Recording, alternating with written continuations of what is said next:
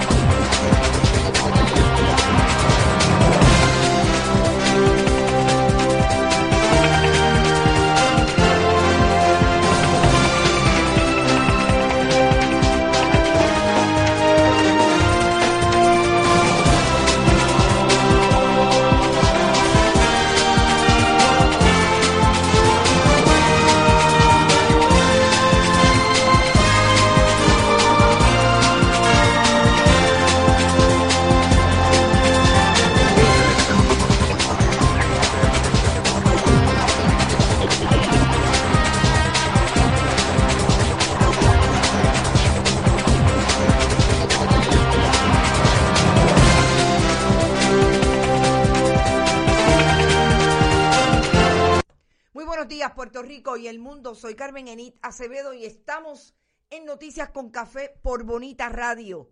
¿Y por dónde más? Por la red informativa y todas sus estaciones tradicionales que se unen. Los radioescuchas desde el este, pasando por el centro del país hasta Aguadilla, el noreste de Puerto Rico, Moca, Mayagüez. Todos los que quieran ejercer un buen criterio esta mañana para hacer análisis periodístico. Están aquí con nosotros en Bonita Radio. Y yo, además de decirle feliz Navidad, que la hayan pasado súper bien en estos días, nosotros tuvimos un programa el pasado sábado, pero también les doy las palabras mágicas. Compartan, compartan, compartan. Recuerden que estamos en Bonita Radio, que es el proyecto donde usted va a escuchar el análisis de las noticias desde el periodismo. Esta periodista que les habla, Carmen Enit Acevedo, también está con nosotros todos los jueves, Manuel Ernesto Rivera, y la compañera comunicadora Brenda Reyes Tomasini los miércoles, en esa sección donde hacemos análisis de la estrategia de comunicación que están siguiendo el liderato político gubernamental del país para informarle a la población lo que está pasando en todos los órdenes, sobre todo pandemia.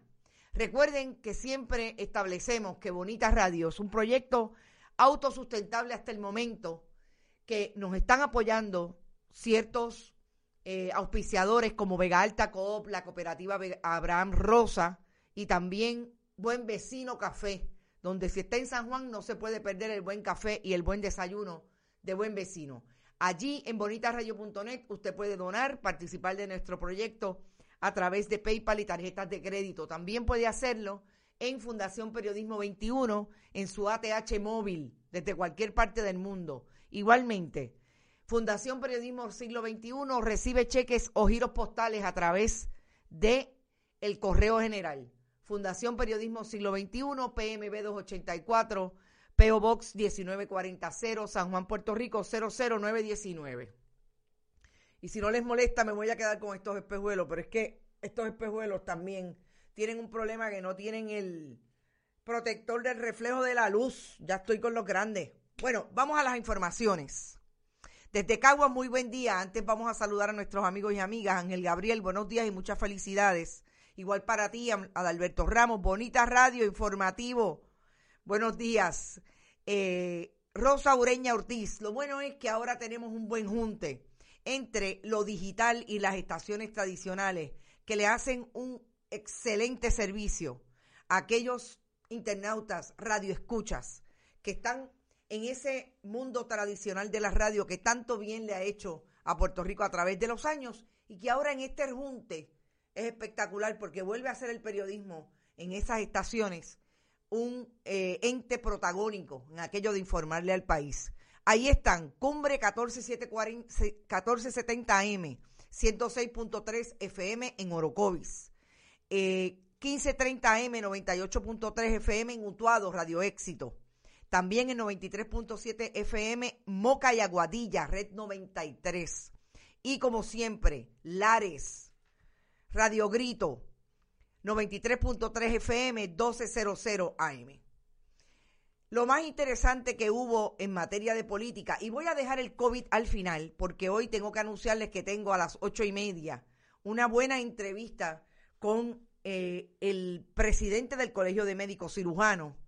Lo conseguimos el mismo sábado porque conseguimos su teléfono celular y hablamos con él para tenerlo hoy a las ocho y media y conversar un poco sobre el proceso de vacunación, lo que ha sido para el Colegio de Médicos, cuáles son las alternativas que ellos tienen a la mano para mejorar la logística, que nosotros la crítica que hicimos aquí el pasado sábado es que nos parecía que nadie en el país estaba atendiendo el problema de logística para tener a los profesionales de la salud y que hay muchos, muchos, a través de filas de siete, ocho horas.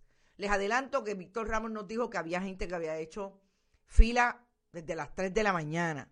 Vamos a conversar con él sobre eso porque todavía persiste una molestia en términos de si el gobierno y las instituciones que están alrededor del gobierno dando apoyo para la vacunación tienen algún proyecto de logística que pueda mejorar eh, las largas filas de profesionales de la salud que no solamente están en el primer eh, grupo de respuesta para la atención de la pandemia COVID-19, sino que están haciendo un trabajo incluso en esta Navidad que los está poniendo en riesgo y que están haciendo lo que responsablemente la ciencia ha dicho que debe hacerse, que es moverse hacia la vacunación para empezar un proceso de inmunidad colectiva o como le llaman de rebaño, para que podamos volver a salir en algo, activar todos los mecanismos sociales, incluida la economía, para seguir en el mundo en que vivimos hasta que nos toque.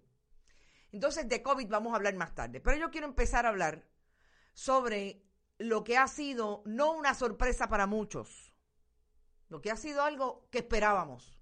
Y es que este fin de semana el presidente del Senado, actual presidente del Senado, que habría quedado número 5 o 6 en la contienda en el Senado, en la elección general, Tomás Rivera Chats,